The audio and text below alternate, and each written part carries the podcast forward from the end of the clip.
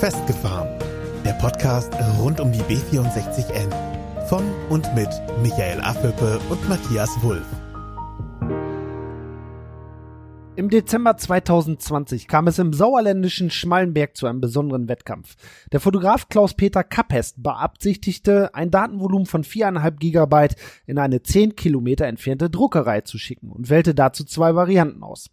Variante 1, das Internet, über das seine Fotos online übermittelt werden sollten. Variante 2, ein berittener Bote, der die Fotos auf CD gebrannt in den 10 Kilometer entfernten Ort liefern sollte. Ausgang des Wettstreits, als die Daten online immer noch nicht hochgeladen waren, war das Pferd schon wieder zurück im Stall. Mit diesem außergewöhnlichen Battle begrüßen wir euch zur ersten Episode von Festgefahren im neuen Jahr 2021. Ihr seid alle hoffentlich gesund und munter ins neue Jahr gekommen und habt die freien Tage zur Erholung genossen. Wir sind auf jeden Fall wieder voller Tatendrang und freuen uns riesig auf die nächsten Herausforderungen, die vor uns stehen. Für die immer wieder neu dazustoßenden Hörerinnen einmal zur Info vorab. Mein Name ist immer noch Michael und mit mir am Mikrofon sitzt der Matthias, hallo.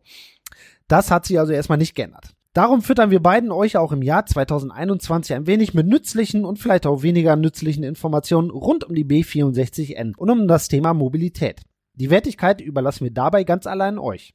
Mal werdet ihr wie gewohnt nur uns beide hören, mal werden wir uns wieder abwechslungsreiche Gäste ans Mikro holen und dabei den einen oder anderen Aspekt mal aus einem anderen Blickwinkel betrachten. Es wird also ein vielfältiges, festgefahren Jahr 2021 geben. Als erstes gibt es mal eine kleine Vorwarnung. Warnung hört sich so ein bisschen gefährlich an. Okay, nennen wir es ganz einfach mal Hinweis in eigener Sache. Beim Blick auf die vielen Tagesordnungspunkte, die wir heute alle auf unserem kleinen Spickzettel haben, lässt sich vermutlich nicht vermeiden, dass diese Episode etwas länger wird, als ihr das sonst von uns kennt.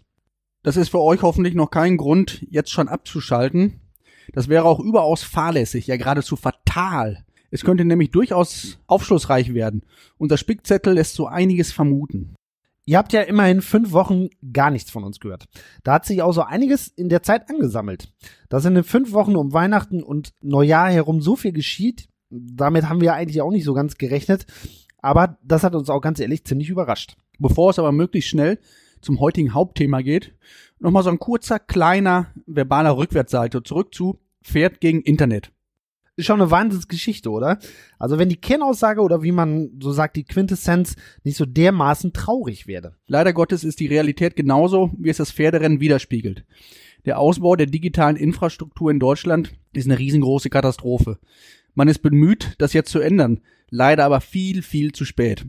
Nicht umsonst ist Deutschland beim Thema Digitalisierung, wenn überhaupt nur Mittelmaß. Wir liegen abgeschlagen noch hinter Ländern wie Polen und Rumänien. Aber ist das wirklich unser Anspruch? Woran liegt das, dass wir so dermaßen der Zeit hinterherhinken? Das haben wir wirklich ganz simpel ausgedrückt der Politik zu verdanken. Schauen wir doch mal ein paar Jahrzehnte zurück.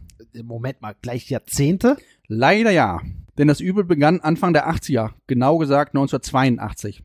Da war ich drei Jahre alt und du wurdest, ich glaube, gerade geboren, ne? So ist es, ja. Und bereits da hat die Digitalisierung in Deutschland ihren Knacks bekommen.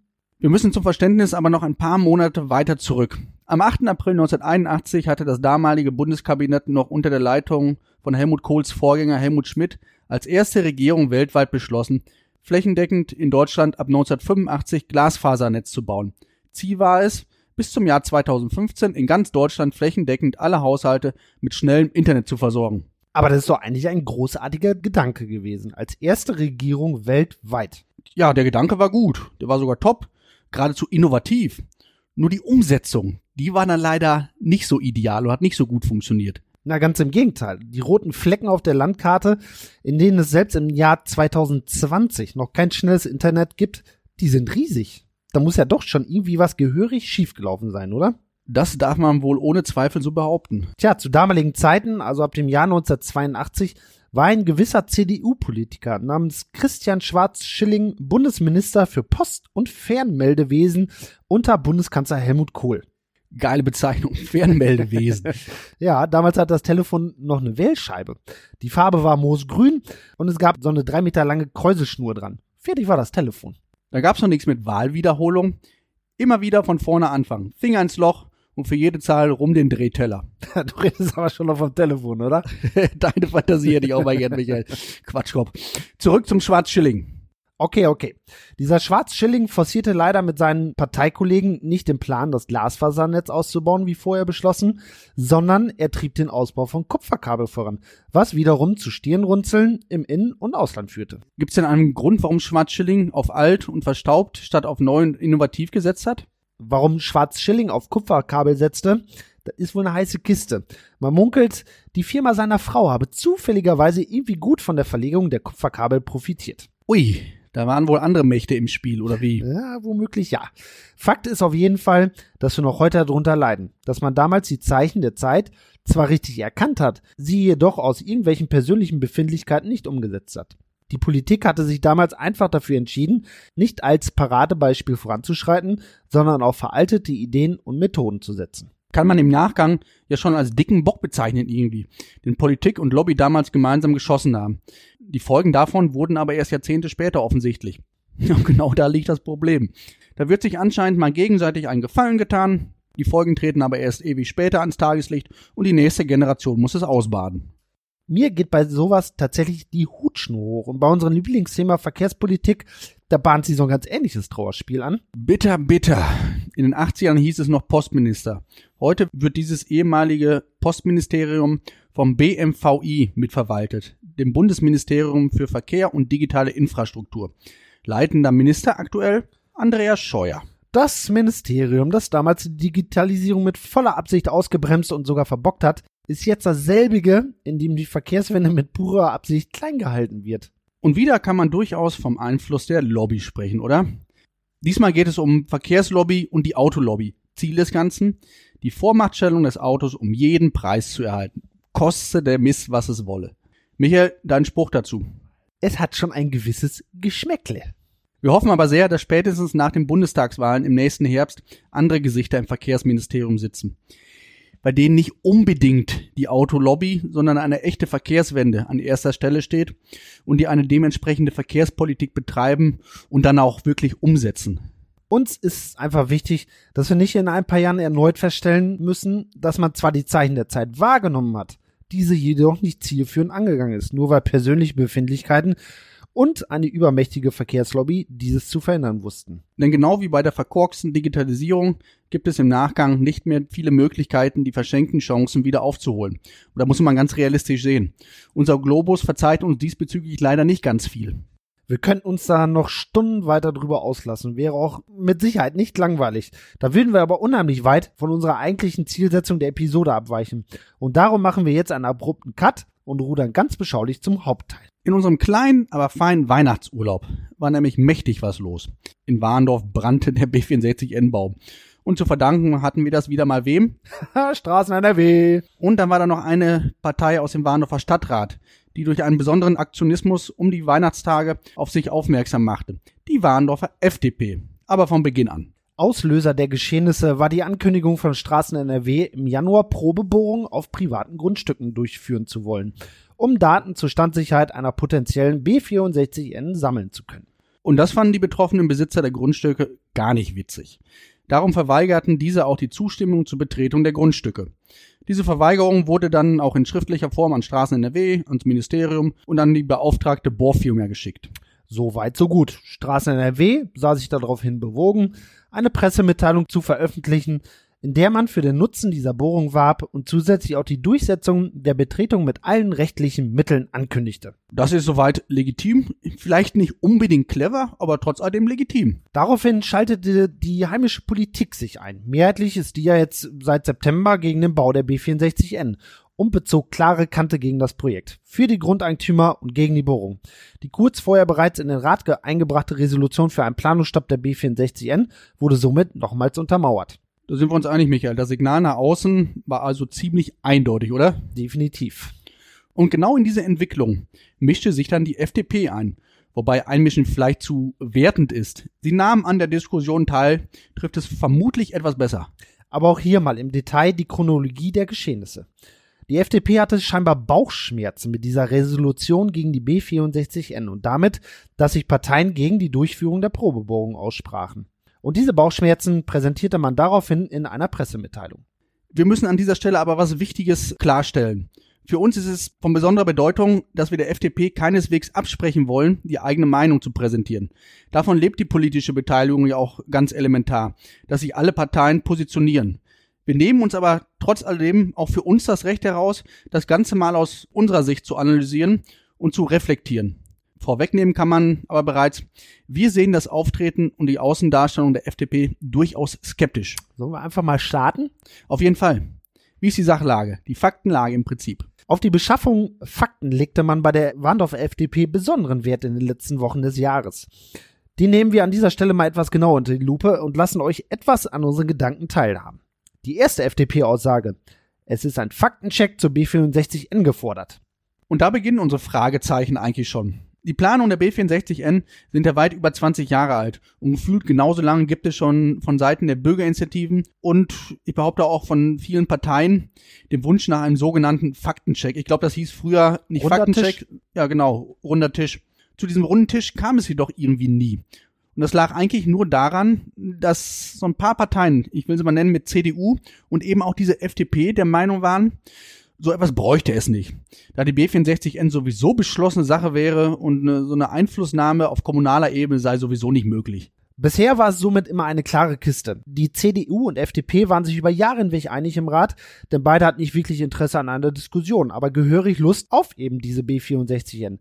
Also entschied man, Warendorf ist für die B64N und fertig. Das funktionierte auch viele Jahre komplett reibungslos.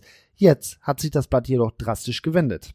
Und genau diese Partei, die den Faktencheck eigentlich, kann man schon sagen, mit verhindert hat, oder wenn wir es nett formulieren wollen, sagen wir, nicht dafür gesorgt hat, dass es zu einem Faktencheck kommen kann, möchte jetzt einen Faktencheck.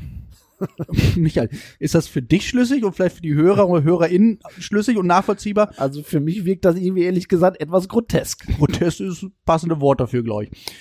Aber vielleicht bringen ja die nächsten Forderungen der FDP mehr Licht ins Dunkel. Die nächste Forderung lautete Überprüfung der konkreten Auswirkungen durch den Bau einer B64N auf den Schwerlastverkehr und des Pkw-Verkehr bezugnehmend auf die Zahlen des BVWP 2030. Was will man uns damit im Detail sagen, Michael? Gute Frage. So wie ich das deute, möchte die FDP gerne wissen, wie sich der Verkehr entwickelt, wenn eine B64N gebaut wird, getrennt nach Schwer- und Pkw-Verkehr. Aber die Nummer ist doch nun wirklich allseits bekannt, oder täusche ich mich da? Also zuallererst gibt es da eine Verkehrsprognose im BVWP 2030, wo genau drin steht, wie viel Verkehr am Pkw und Lkw vorhergesagt wird, wenn eine B64 gebaut wird. Und genau diese Prognose ist übrigens Grundlage der ganzen Planung. Diese Prognosen sind die Basis für die ganze Planung, das Fundament für die Dimension der Straße und man darf auch sagen, der Grundstein für die negativen Auswirkungen einer solchen Straße. Ganz genau. Das sind die Zahlen, die uns vorgelegt werden und daraus resultieren die Auswirkungen. Ob diese Prognose dann jemals Realität wird, das hängt einzig und ganz allein davon ab, ob diese Straße überhaupt gebaut wird. Ohne den Bau der B64 wird es die prognostizierten Zahlen auch niemals geben. Das muss man an dieser Stelle auch nochmal ganz klar betonen. Ohne die B64N wird es, und da sagen die Prognosen ganz klar, niemals zu diesem Horrorszenario mit diesen gigantischen Verkehrszahlen hier in unserer Region überhaupt kommen. Aber das ist doch logisch, oder? Ja, langsam, langsam. So logisch scheint das noch nicht zu sein. Noch immer gehen sehr viele Bürger in der Region davon aus, dass die Prognosen aufzeigen, dass der Verkehr auf der jetzigen Ortsdurchfahrt drastisch zunehmen wird und wir daher diese Straße unbedingt benötigen. Für viele erklärt sich der Nutzen der Straße aus dem Schaden, den sie verursachen wird.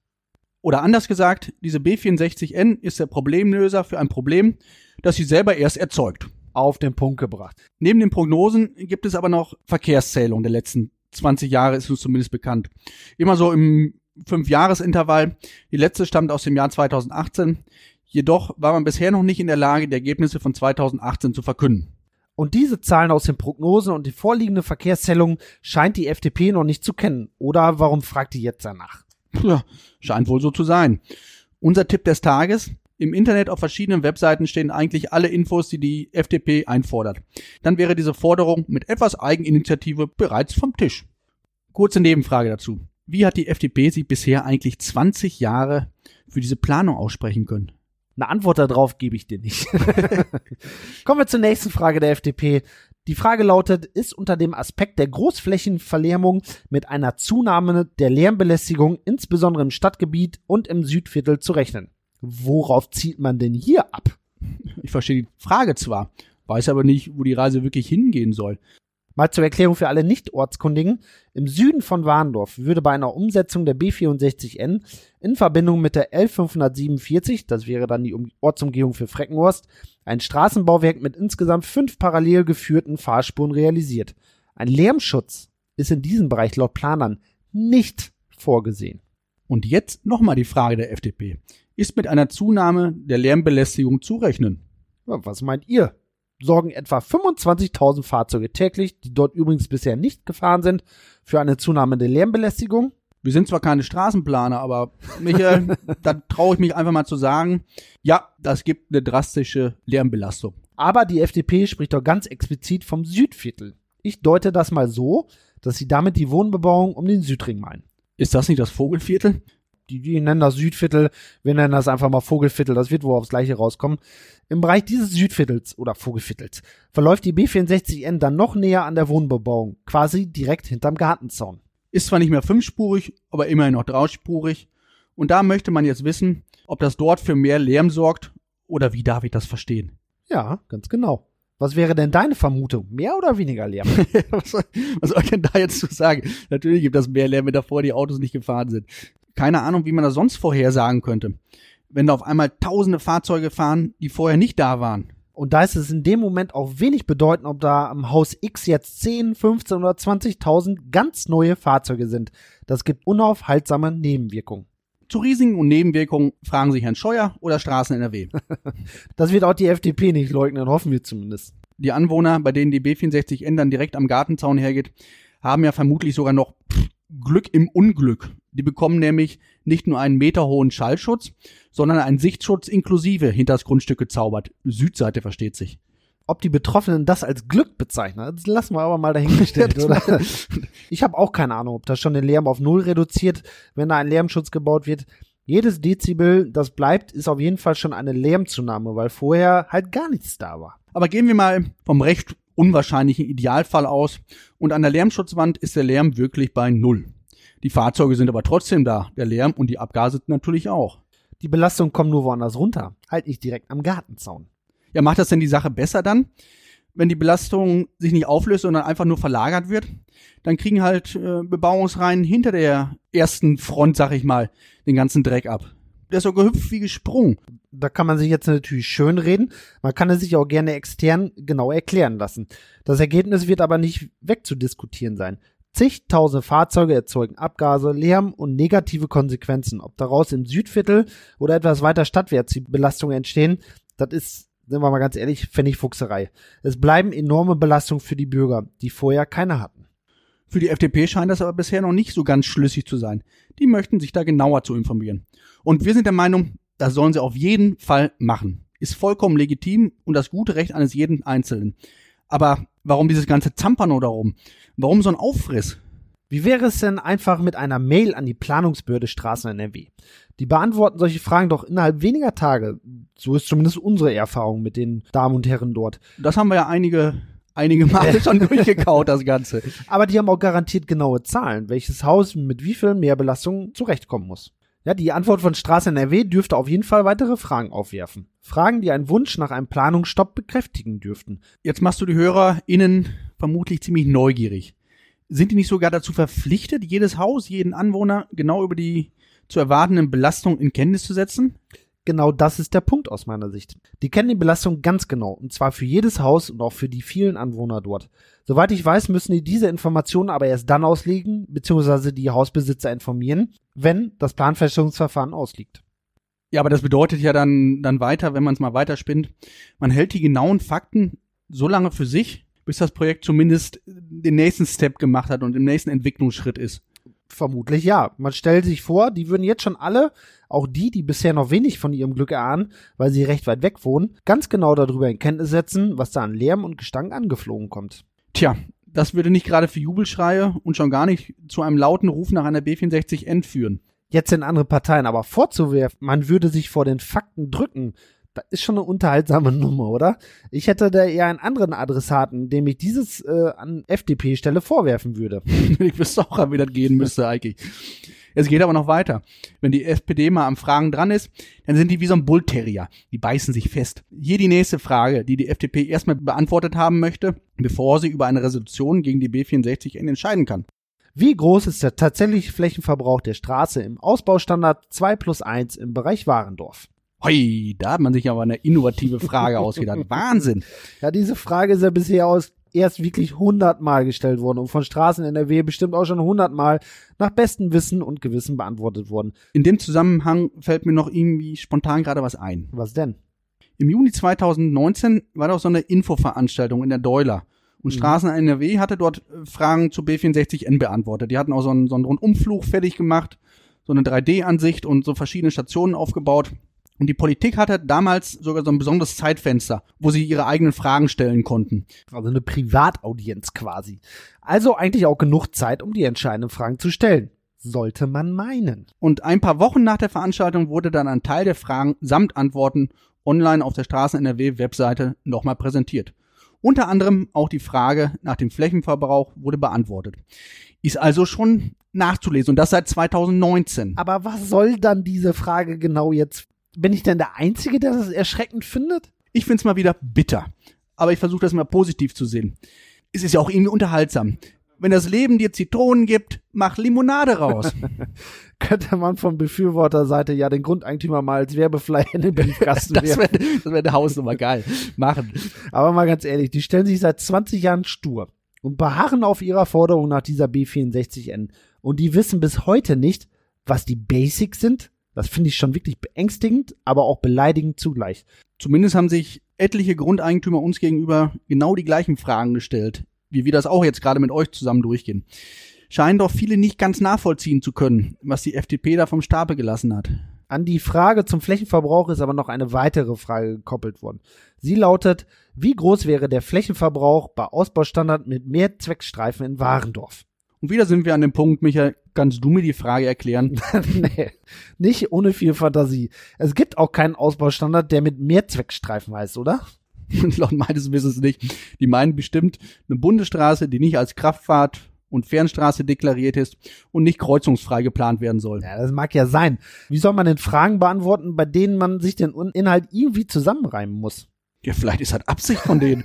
Aber lass uns mal versuchen. Wir nehmen mal unsere Interpretation von mit Mehrzweckstreifen als Grundlage.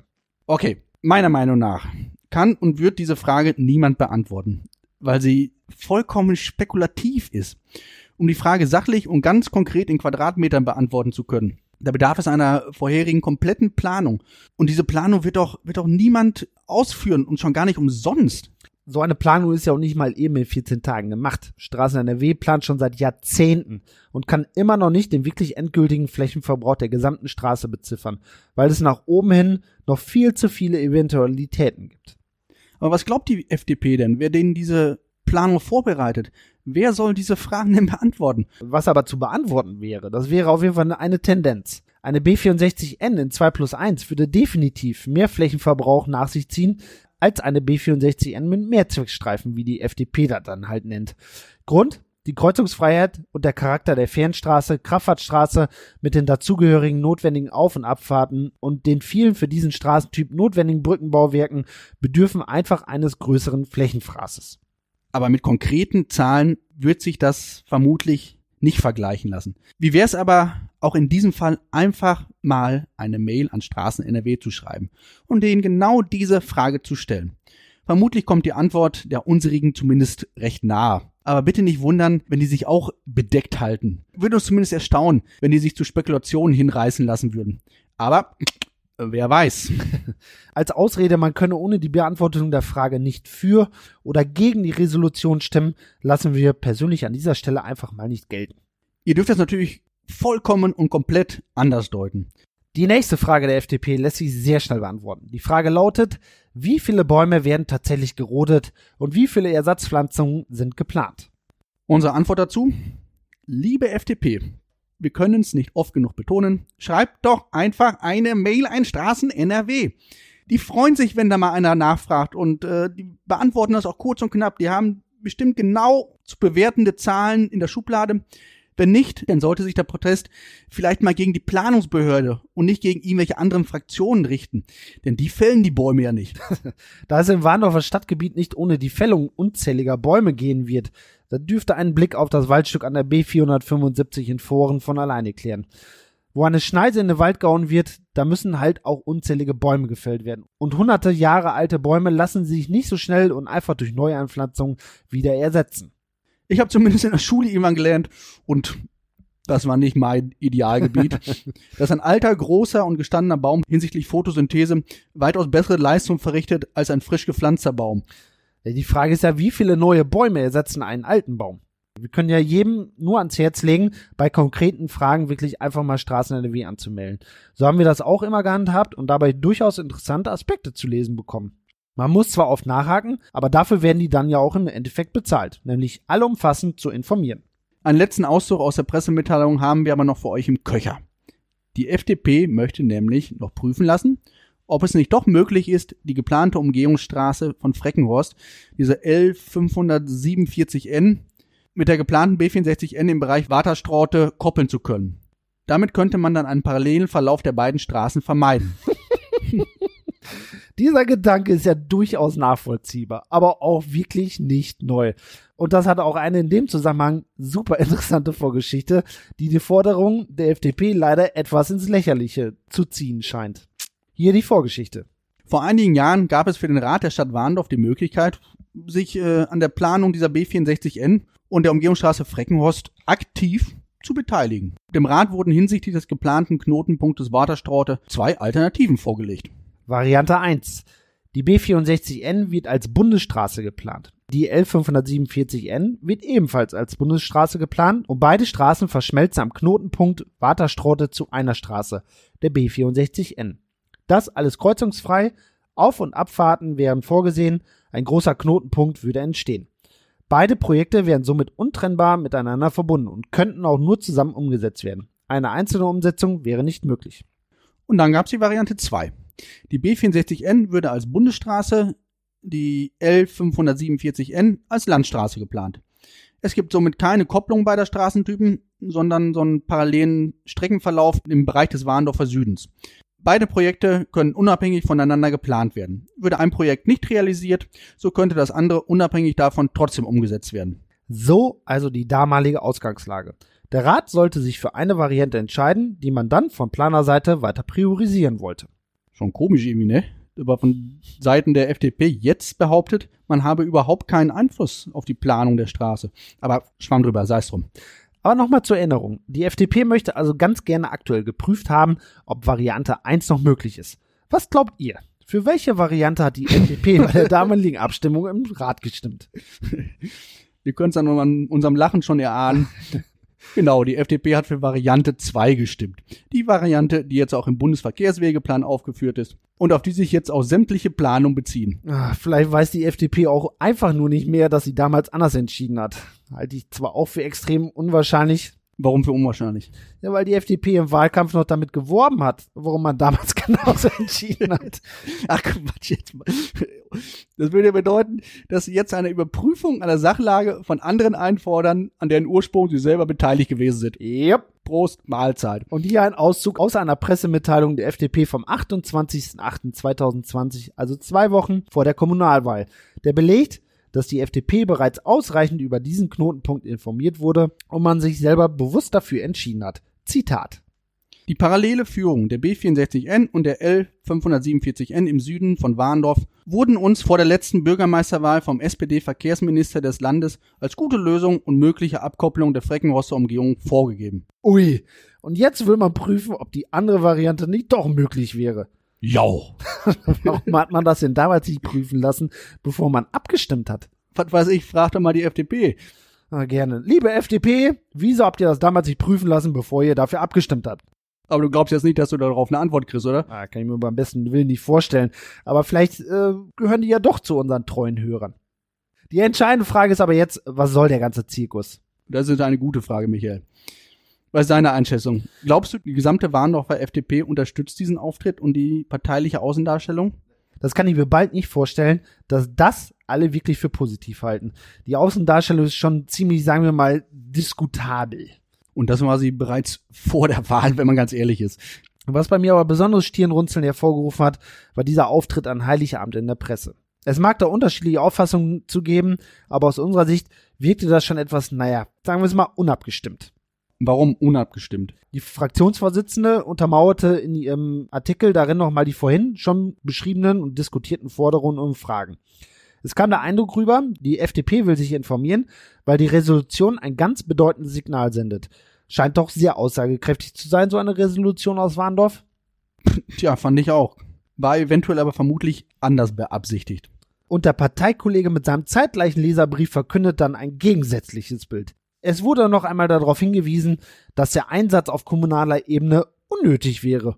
Die B64N sei und bleibe ein Projekt des Bundes. Ja, da hat er ja unumstritten recht mit. Er sagte aber auch, eine Verhinderung auf kommunaler Ebene sei nicht möglich, auch wenn andere Parteien dem Bürger das klar machen wollte. So der Wortlaut. Aber was ist dann denn jetzt die Meinung der FDP? Hat man eigentlich überhaupt eine gemeinsame Meinung? Ja, an Heiligabend sah das erstmal nicht so aus. Hat die Resolution denn aus FDP-Sicht jetzt überhaupt einen Einfluss auf die Planung oder nicht? Ja, man tat ja bisher so, als gäbe es keine Einflussmöglichkeiten von Seiten der Kommune. Aber auf der anderen Seite, ja, hat man irgendwie höllische Angst vor dieser Resolution und der Forderung nach einem Planungsstopp. Man will sich unbedingt jetzt noch die fehlenden Infos besorgen und die Resolution so lange aufschieben. Das passt aus unserer Sicht zumindest vorne und hinten nicht zusammen. Das sehen wir erstmal ganz pragmatisch. Nicht die Resolution müsste aufgeschoben werden, sondern die Planung. Hier die Info, warum wir beiden das so ganz salopp sehen. Aus FDP-Sicht gäbe es doch aktuell eigentlich nichts Vernünftigeres, als diese Resolution so schnell wie eben möglich zu unterzeichnen. Das wäre der ideale Weg, um sich den benötigten Zeitpuffer zu verschaffen, um alle Fakten einzuholen, die man in den letzten 20 Jahren leider noch nicht besorgen konnte. Da war ja auch keine Zeit für. Und gleichzeitig verhindert man das Verschwenden von Steuergeldern für eine Planung, über die man als Partei anscheinend mangelhaft informiert ist. Das sollte auch im Sinne aller Parteien sein, oder? Aber anstatt sich der Resolution anzuschließen und die eigenen Wissenslücken zu schließen, macht die FDP genau was? Sie wirft allen anderen Parteien vor, man würde mit falschen Fakten arbeiten und wäre nicht ausreichend informiert. Selber ist man scheinbar mit Abstand am wenigsten informiert. Also ich bin mir ziemlich sicher, dass dieser Aufruf nach Fakten nur ein geplantes Zeitspiel beinhaltet. Man stelle sich vor, diese Resolution wäre wirklich so ein Fund. Die Bundesregierung würde wirklich darauf Rücksicht nehmen, was vor Ort für eine Stimmung herrscht und wie man vor Ort diesem Projekt gegenübersteht. Ja, das wäre natürlich eine, eine tierisch peinliche Nummer für die Warndorfer FDP. Ja, das wäre schon wirklich bitter. Aber es würde auch zeigen, dass man dem Bürger einen Bären aufbinden wollte, und zwar über Jahre und Jahrzehnte hinweg. Und darum versucht man jetzt, einen potenziellen Unruhestifter zu verhindern. Wenn das nicht möglich ist, dann zumindest so weit wie möglich nach hinten zu schieben. Das ist zumindest unser Versuch einer Interpretation des ganz wilden Aktionismus der FDP. An dieser Stelle sollten wir einfach nochmal eine Lanze für die Parteien brechen, die sich schon seit langer Zeit mit unserer heißgeliebten B64N beschäftigt haben, diese bewertet haben und zu einer Meinung gekommen sind, die sie jetzt auch vehement vertreten. Wir finden das super, dass der Großteil dieser Parteien nicht jetzt erst anfängt, diese Anfangsfragen, diese Basics zu stellen. Vielen lieben Dank an euch.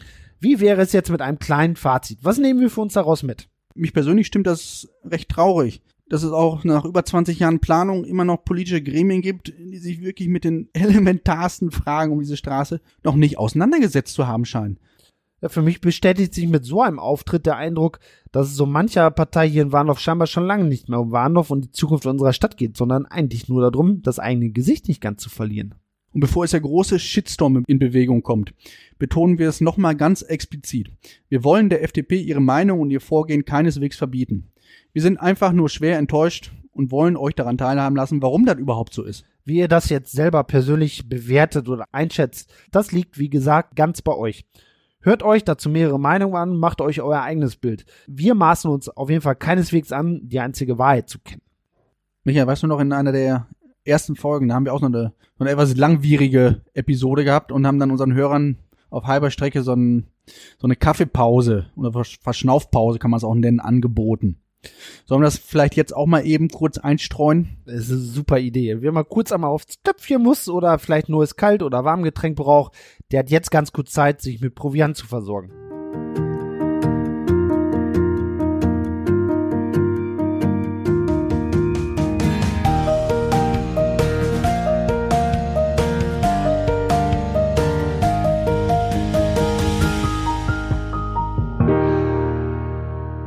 So, seid ihr alle wieder da? Gut gelaunt geht es dann jetzt auch weiter. Und wer ist jetzt an der Reihe? Naja, Straßen NRW haben wir heute noch gar nicht gehabt, oder? Ja, die Verkehrszählungen aus 2018 sind angeblich mittlerweile ausgewertet. Sie befinden sich aktuell auf Vorlage für die Minister. Oh, wie schön. Zu sehen bekommen wir sie aber nicht. Oh, wie schade. Warum nicht? Eine Präsentation wäre aufgrund der aktuellen Corona-Lage leider nicht möglich. ist ein Scherz, oder? Ja, ja, leider Gottes ist das kein Scherz. Das darf man sich mal auf der Zunge zergehen lassen. Das Bundesministerium für Verkehr und, ich unterstreiche, digitale Infrastruktur ist nicht in der Lage, eine Online-Präsentation auf die Beine zu stellen. Ja, viel mehr Symbolcharakter geht dann wohl nicht, oder? Tja, leider geht auch nicht mehr viel Armutszeugnis, oder? Es ist schon wirklich sehr verwunderlich, dass man als Bundesregierung seit neun Monaten von den Schulen und LehrerInnen den digitalen Unterricht von Unternehmen die Einrichtung von Homeoffice-Arbeitsplätzen fordert und selber ist man als Ministerium nicht in der Lage, die Verkehrszahlen online zu präsentieren und das am besten auch so, dass sie jeder verstehen kann. Die Frage stellt sich dabei, sitzt da wirklich keiner, der so einen Computer bedienen kann und so eine Online-Präsentation auf die Beine stellen kann? Also ich interpretiere das auch etwas anders. Die können das sehr wohl. Die wollen es aber nicht. Mir scheint es eher ganz offensichtlich zu sein, dass die Auswertung dieser Zählung etwas anderes aussagen, als man gehofft hat. Daher schiebt man eine Veröffentlichung so lange wie möglich nach hinten. Ja, passt ins Bild, ne? Wenn man über zwei Jahre benötigt, um eine einfache Verkehrszählung auszuwerten, dann dürfte jedem schnell einleuchten, wie der Hase wirklich läuft. Ja, da stimme ich dir voll und ganz zu. Würden die Zahlen einen Anstieg des Verkehrsvolumens und auch sei er noch so marginal widerspiegeln, so wären sie uns schon im letzten Jahr vor die Füße geklatscht. Mit dem Hinweis, seht ihr, haben wir doch gesagt, der Verkehr nimmt dramatisch zu. Also das hätten die garantiert richtig genossen, wenn sie das hätten machen können. Ja. Haben sie aber nicht getan. Unsere Schlussfolgerung daraus, der Verkehr nimmt vermutlich, wie die letzten 15 Jahre auch bereits festgestellt, ab. Und sinkende Verkehrszahlen lassen sich aber mal ganz beschissen als Werbeslogan für eine Straße verkaufen, die so oder so schon dermaßen umstritten ist. B64N, die erste Bundesstraße, die gebaut wird, weil der Verkehr abnimmt. So könnte man es direkt posten. Haben die aber, glaube ich, wenig Lust dran. Also besser das Ergebnis der Zählung für sich behalten, hat dann zwar so gar nichts mehr mit der groß angekündigten Transparenz zu tun, aber immer noch besser als den letzten Joker, den man in der Hand hatte, auch noch irgendwie zu verdatteln. Matthias, ich kann es nur noch einmal betonen, das Ding brennt lichterloh. Ja, und die entscheidende Frage stellt sich in dem Zusammenhang, wann gibt man das Projekt freiwillig auf? Freiwillig geben die gar nichts auf. Die jagen so lange Geld in die Planung, bis irgendjemand die Reißleine zieht. Die verbummfiedeln das Geld quasi. Da ist es wieder, das Verbummfiedeln. Und so lange, wie das passiert, bleiben wir mit unserem Podcast für euch am Ball. Ganz genau. Ich habe aber noch einen kleinen Punkt hier auf unserer Jens Lehmann Gedächtnisliste stehen. Den kleinen Spickzettel im, im Strumpfsocken oder im Socken oder wo hast du denn sitzen? ja, passen würde ja zum Thema. Dann raus damit. Ich habe mir letztens mal überlegt, wie ich mich als Grundeigentümer verhalten würde, auf dessen Grundstück Straßen NRW Anfang Januar Bohrungen durchführen möchte. Ich habe zwar selber kein Grundstück, das betroffen ist, aber oftmals hilft es ja dann doch, sich in die Lage anderer hineinzuversetzen. Ja, und was würdest du tun? Also erstmal genau das, was die Betroffenen jetzt auch gemacht haben. Ich würde die Einwilligung zur Grundstücksbetretung nicht freiwillig unterschreiben. Ja, das ist ja auch dein gutes Recht. Und was würdest du dann machen? Dann würde ich auf die Duldungsverfügung warten, in der mir Straßen NRW mitteilen wird, dass sie mein Grundstück auch notfalls gegen meinen Willen betreten werden. Ist ja auch genauso zu allergrößten Teilen irgendwie passiert jetzt aktuell, oder? Es war ja auch abzusehen, dass die Grundeigentümer auch diese Möglichkeit nutzen würden. Aber mir würde nach Erhalt der Duldungsverfügung noch etwas fehlen. Was fehlt? Mir fehlt der persönliche Kontakt mit Straßen NRW. Du willst persönlichen Kontakt mit Straßen NRW. Warum? Die haben dir mit der Duldungsverfügung doch ganz klar mitgeteilt, was sie machen werden. Sie werden durchsetzen, dass bei dir gebohrt werden darf. Was sollen die denn noch mit dir besprechen? Ja, langsam, langsam mal. Die wollen doch auf mein Grundstück. Genau. Die wollen da nicht nur bohren, die wollen vielleicht auf kurz oder lang das Grundstück auch haben. Notfalls per Zwangsenteignung, um darauf ihre Straße bauen zu können. Ja, bin ich bei dir. Aber die sind bis jetzt noch nicht auf die Idee gekommen, trotz groß angekündigter Transparenz mir ganz genau zu erklären, wann die mein Grundstück betreten wollen, mit welchen Maschinen die kommen und wie die auf mein Grundstück gelangen wollen. Hm. Aber ist das denn von großer Bedeutung, wie die auf dein Grundstück kommen? Also mich als Besitzer würde das schon brennend interessieren, wie die gedenken, auf mein Feld zu kommen und vor allem wo. Aber kann dir doch vollkommen egal sein. Und selbst wenn die einen Schaden anrichten, Der, der wird da sowieso übernommen von denen und vom Steuerzahler, oder? Ja, das mag ja alles sein, aber das heißt doch noch nicht, dass sie nicht vorher mit mir sprechen müssen und mit mir abstimmen müssen, wie man den Schaden möglichst minimal hält, sollte es zum Großeinsatz kommen. Die können doch nicht einfach wilde Sau spielen und der Steuerzahler kommt dann nachher für auf. Etwas Kommunikation darf man ja wohl von einer Behörde, die mir mein Grundstück gegen meinen Willen wegnehmen will, doch eigentlich auch verlangen. Du würdest also davon ausgehen, dass sie sich vorher mit dir in Verbindung setzen, um zu besprechen, wo und auch wie man am günstigsten auf dein Grundstück kommt. Ganz genau. Der jetzige Winter ist ja nicht gerade von Frost und gefrorenem Boden geprägt. Wenn die Bohrtrupps da anrollen, ohne das konkret abgestimmt zu haben, dann wird der Schaden unnötig hoch für mich, aber auch für den Steuerzahler. Ja, welcher Schaden könnte denn auf so einem, so einem Acker jetzt mitten im Winter passieren? Ja, nur weil Winter ist, heißt das ja nicht, dass auf den Feldern nichts vorbereitet ist. Es finden auch Wintersaaten statt, zum Beispiel Winterweizen, Wintergerste, Winterroggen. Ich möchte da einfach höchstpersönlich mit eingebunden werden, wenn auf meinem Grundstück Schaden an meiner Produktion, also an meinem Besitz entsteht. Als Landwirt lebe ich ja auch von meinen Feldern. Das ist mein Kapital. Den Bauern möchte ich sehen, der die Trupps erwirken lässt und selber sitzt er zu Hause am Kamin und trinkt Tee. Solch ein Szenario scheint mir vollkommen unrealistisch zu sein. Aber welches Szenario wäre aus deiner Sicht möglich und realistisch? Ja, dann muss es einfach eine Ortsbegehung geben und dann wird vor Ort geklärt, wer wo auf Acker und Wiese fährt und welche Regeln es dort gibt. Kannst du dir vorstellen, dass sie das so machen? Wenn man sich jetzt mal die aktuelle Lockdown-Bestimmung ansieht, dann halte ich es für ziemlich unwahrscheinlich, dass vor Februar überhaupt ein einziges Loch hier im Warndorf gebohrt wird. Ja, dass da vor Februar nichts passieren wird, da stimme ich dir voll und ganz zu. Das kann ich mir auch beim besten Willen und bei den aktuellen Vorgaben der Bundesregierung definitiv nicht vorstellen. Aber mir stellt sich immer die Frage, diese Bohrungen, die finden doch auf einer freien Pläte statt, die sind doch an der frischen Luft, die finden doch nicht beim, beim Bauern im, im, am Küchentisch statt. Wo liegt da das Problem? Auf Abstand und fertig. Ja, das ist, das ist ja auch vollkommen richtig. Also diese Bohrungen finden draußen statt. Definitiv nicht bei Oma in der Küche. Aber es gibt halt örtliche Begebenheiten, das weiß so ein Bohrtrupp aus Pussemuckel einfach mal gar nicht. Und solange ich immer noch der Herr bin von diesem Grundstück, möchte ich auch darüber entscheiden, von wo die drauf fahren auf dieses Grundstück. Weil es gibt so nasse Löcher, das wissen die aus Pussemuckel halt einfach nun mal nicht. Mein Haus, meine Regeln oder was? Ganz genau so sieht's aus. Solange das noch mein Land ist, entscheide ich auch darüber und eben nicht an die Scheuer. ja, kannst du mir eigentlich sagen, warum die so einen riesen Stellenwert darauf legen, dass gerade jetzt im Januar gebohrt wird? Gibt's da so ein, so ein Zeitfenster, so wie bei dieser Reptilienzählung damals? Ey, ganz ehrlich, kein Plan. Oder ist das einfach nur, nur Dickfälligkeit und wir wollen das jetzt, basta aus? Das wäre auch so meine Vermutung, ja. Das ist jetzt, äh, das steht auf dem Zettel, das muss jetzt passieren. Dann haben wir zwar 20 Jahre, da hätten wir Zeit für gehabt, aber wir wollen das jetzt machen. Ja. Und wir lassen uns von dem Warndorf von nicht vorschreiben oder schon gar nicht von Corona, wann wir unsere Bohrer hier einsetzen. Ganz genau. Im Kalender steht, im Januar 2021 starten wir mit der Bohrung, egal was da los ist. Dann lass uns doch mal zu so einem, zu so einem Resümee kommen. Wir beide würden als Grundeigentümer von Straßen NRW einen transparenten Umgang und eine ausreichende Kommunikation voraussetzen. Und die scheint bisher noch komplett zu fehlen. Dabei ist Transparenz doch das wichtigste Substantiv im Wortschatz der Planungsbehörde. Unter Corona-Bedingungen erwarten wir sogar eine noch bessere und verantwortungsvollere Kommunikation. Also wenn ich ganz ehrlich bin, auch wenn ich selber kein Grundstück habe und mich schwer in die Lage versetzen kann, aber ich kann die Betroffenen durchaus verstehen, wenn die sich das in der jetzigen Zeit unter diesen Voraussetzungen und unter diesen Bedingungen nicht gefallen lassen. Aber jetzt stell dir mal vor, du bekämst die Tage einen Anruf von Straßen NRW mit der Info, äh, moin, wir stehen an ihrem Feld und wir werden jetzt dort anfangen zu bohren. Was würdest du machen? Ja, wenn ich in der Situation wäre, würde ich denen das Befahren meines Grundstücks erstmal verbieten und strikt untersagen.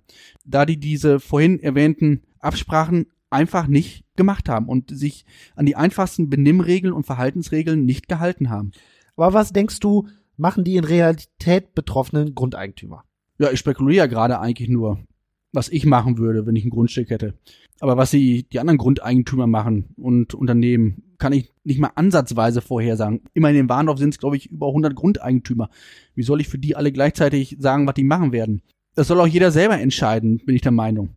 Ich bin mir ziemlich sicher, dass auch welche dabei sind, die sich die Bohrung in der jetzigen Zeit und zu diesem aktuellen Stand, wo die Planung sowieso so dermaßen umstritten ist, keineswegs gefallen lassen werden. Und genau das glaube ich auch. Da werden bestimmt viele dabei sein, die sagen, kommt mit euren Bohrern wieder, wenn Corona vorbei ist und die Sinnhaftigkeit dieser Straße überhaupt geklärt ist.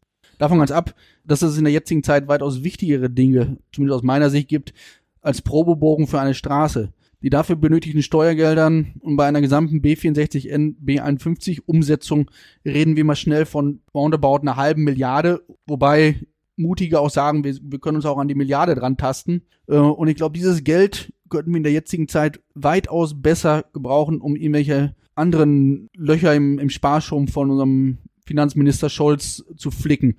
Und ich glaube, die Wirtschaft würde sich die Finger danach lecken, nach, nach solchen Subventionen. Wir sind auf jeden Fall saumäßig gespannt, wie sich äh, dieser Fall entwickelt. Und jetzt müssen wir da nochmal eine Info für euch einstreuen. Wir veröffentlichen die Folge am 14. Januar. Haben sie aber aufgenommen schon am 6. Januar. Das heißt, wir haben eine riesen Zeitspanne dazwischen. Und ähm, wenn man Straßen glauben darf, wollen die ja eigentlich am 11. Januar kommen. Das haben wir ja vorhin geklärt, dass wir das für sehr, sehr unwahrscheinlich halten. Aber es kann so viel passieren in den nächsten Tagen, dass es vielleicht dazu kommt, dass unsere Aussagen schon wieder veraltet sind und äh, überholt sind quasi. Und genau das bitten wir einfach mal vielmal zu entschuldigen, wenn das so der Fall sein sollte. Sag mal lieber, ich habe einen Knoten in der Zunge. Eine trockene Schnute habe ich auch. Es wird irgendwie jetzt doch langsam Zeit, ans Ende zu kommen. Habe es nicht ganz genau auf dem Schirm, aber das könnte, glaube ich, unsere längste Episode ever gewesen sein, oder? Irgendwann kommt dieser Punkt, wo wir auch mal Rekorde brechen. ja, aber in diesem Fall ließ sich das auch einfach nicht vermeiden. Wir geloben Besserung und wir sind bemüht, uns beim nächsten Mal wieder etwas kürzer zu fassen. Aber zum Jahresanfang darf es auch mal ruhig etwas mehr sein und ihr habt ja immerhin fünf Wochen lang nichts von uns gehört. Dann sollte wohl so ein bisschen Kapazitäten frei sein für so einen festgefahrenen Podcast. Wir bedanken uns an dieser Stelle aber noch einmal höflichst bei unseren Freunden in Coesfeld, bei Straße NRW und bei der Warendorfer FDP für den gelungenen Podcast-Start in das neue Jahr und wir hoffen weiterhin auf eine gute Zusammenarbeit. Liebe HörerInnen, euch noch einen schönen Resttag und unsere nächste Episode vom besten Podcast der Welt gibt es dann am 28.01.2020. Und wer bis dahin Entzugserscheinungen bekommt, darf sich gerne nochmal die letzten über 30 Episoden zur Gemüte führen oder uns in den sozialen Netzwerken wie Facebook oder Instagram besuchen und natürlich auch abonnieren. Macht es gut. Macht's gut. Ciao. Das war's für heute von Michael und Matthias.